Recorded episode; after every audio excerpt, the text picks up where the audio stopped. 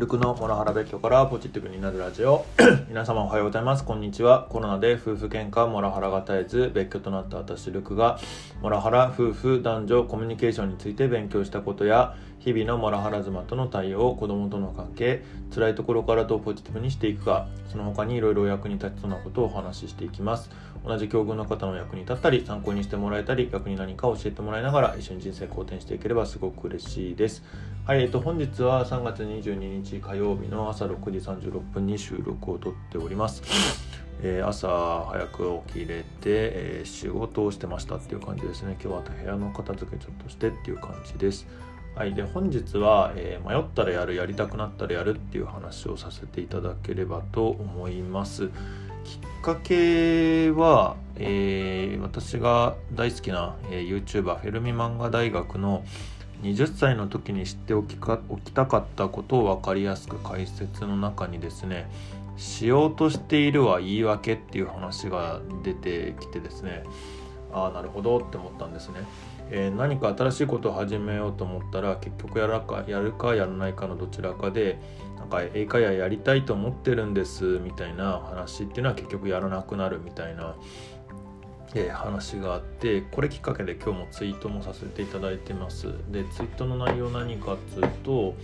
まあ、やろうと思ってるやろうとしてみるやるつもりではなくやることが一番大事。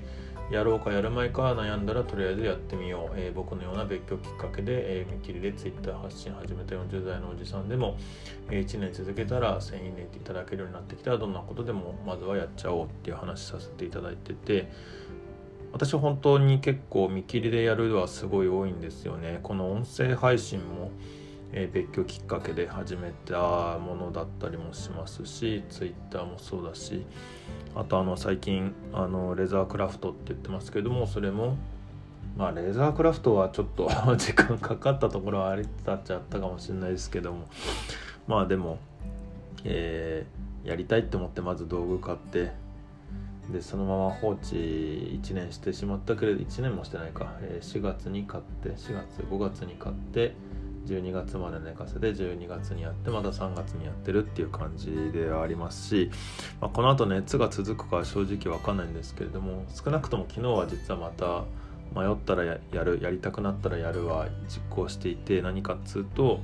えー、レザークラフトで長財布を作って調子に乗ったのをいいことに、えー、余った革で、えー、ペンケースも作ってしまいました。もうなんか作りたくてしょうがなくなっちゃって。で、えー、本当は仕事をしたりだとか部屋片付けたりだとかもっとやらなきゃいけないことたくさんあったんですけれども、えー、ペンケースの方を先に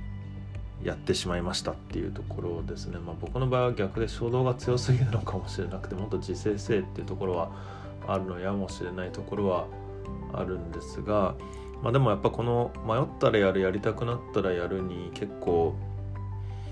救われているなっていうふうに思っていてあと誘われてもやるとかいうことも結構実践してるような気がしています。そうですね。他にもなんかいいなんかやってみたらいいなって思うことってとりあえずやってみれば本当に多いですね。他にも美術館に行くといいよっていうのを何かのツイートで読んだので、え美術館行くようにしてみたりだとかまあサーフィンもある意味見切り発車でしたけどやっぱやってよかったなっていうふうに思っているのでまあやるかやらないかだったらやって後悔したい派だしやって後悔したことはほぼないかなっていう感じですかね。あ、1個あるな。すごい最近だと、それでも1年前の別居したばっかりの時とかに、えー、メイド喫茶に秋葉原に行ったついでに行ったんですけれども、えー、すごくつまんないのにお金がすごい高くてもう二度と行かないって思ったんですけれども、まあ、それも何て言えばいいんだろうなんかもう二度と行かないぐらいいまいちなものだって分かったってことは良かったことだって思えたななんていうふうにも思ってたりしています。はい。なんだそりゃって感じですけど少なくともそうですね。なんか大学生時代だから20年前かな。20年前に行った時よりもなんかサービスは下がり値段は上がりっていう感覚はありましたね。うん。まあ、ちなみにその去年の4月に行った時が、えー、生涯2回目のメイド喫茶だったんですけれどもちょっともう二度と行かないですかね。うん。はい。何言ってんだって感じになってきましたしどこ行ってるんだっていう話がどこ行ってるんだって話になってきましたけどまああのまあ本当迷ったらやるといいことありますよっていうことが言いたかった次第です。実際まあやってかつあとやり続けてすごいいいなっていうふうに自分で思っていてそれは音声配信 Twitter1 日1投稿あと図解投稿筋トレなどなど見切り発車気味にやって結構続いてるもの多いですねもちろん挫折したりもう継続しなくなっちゃってるものも正直あってインスタも見切りでやったけど、まあ、今はそんなに力は入れてなかったりだとかもするしあとノートも昔は昔っつうかねあの23ヶ月前は、えー、台本書いて、えー、ノートに台本を書きでそれを読み上げるっていうやり方でしてましたけど最近はもう台本なしであのこんな風に喋り始めてますけどまあちょっと話どっちらかっちゃってるなと思いつつ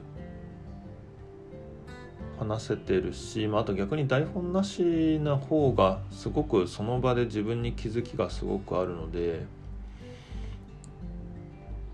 ちょっと聞いてる皆さんのには申し訳ないんですけど自分にとってはすごくいいことになってきているっていうふうにも思っていたりしてます。で Twitter おかげさまでフォロワー今1600超えてきていてまああのもっと早い人もいるとは思うんですけれどもまあ自分としては着々に進められてるかななんていうふうにも思っていたりしています。うんまあ、ちょっとねえっとその都度その都度で方向修正も必要なもののやりたくなったらやってかつ、えー、継続して続けていくっていうことは引き続き今後もやっていければななんていうふうに思っています。はいというところでえー、ぜひですね皆さんもなんか迷ったらまあここあのー、音声配信聞かれてるような皆さんやあと音声配信実際にやられてるような皆さんはもうすでにどちらかというとやる派な人かなとは思っておりますがもし、えー、迷っていることがあったりだとかやってみたいけど足踏みしてるっていうようなことがあったらぜひとりあえずはやってみるっていうことをしてみていただけるといいななんていうふうに思っての今日の配信でございました。というところで本日の配信を終わりたいと思います。何かご意見ご感想等ありましたらコメントやレターで教えていただけると幸いです。またこの話がためになったという方もぜひねフォローいただけると嬉しいです。はい、えー、みんなで人生肯定させて幸せになっていきましょう。ルクでした。では。